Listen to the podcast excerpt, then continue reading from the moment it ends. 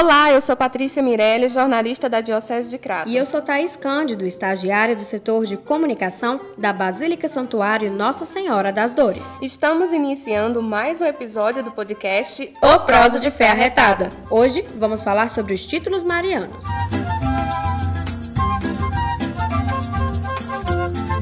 Thaís, quando você está atravessando a rua e não vê que o sinal acabou de abrir, por qual título você chama Nossa Senhora?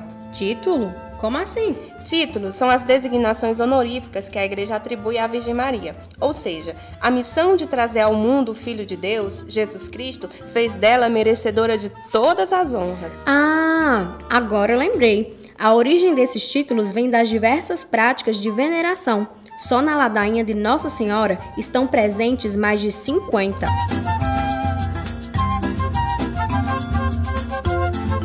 Isso mesmo, eles são divididos em doutrinais, sacramentais, aparições, vida e ícones milagrosos. Apenas quatro doutrinas são reconhecidas pela Igreja Católica como dogmáticas: o ser mãe de Deus, a virgindade perpétua, ter tido uma imaculada conceição e a gloriosa assunção ao céu em corpo e alma.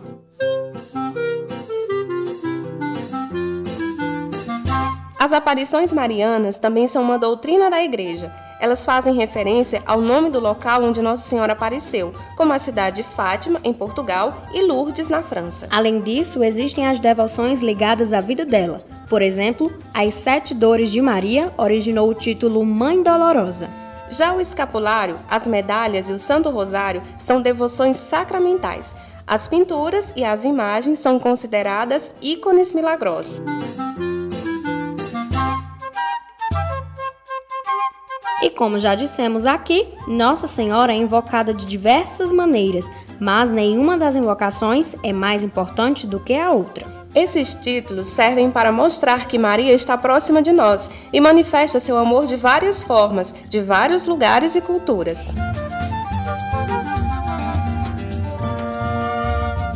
E por aqui finalizamos mais um episódio. Não deixe de visitar nossos sites www.mãedasdoresjuazeiro.com e www.diocesedecrato.org. Siga as nossas redes sociais, Instagram e Facebook. Basta procurar Diocese de Crato e Mãe das Dores Juazeiro.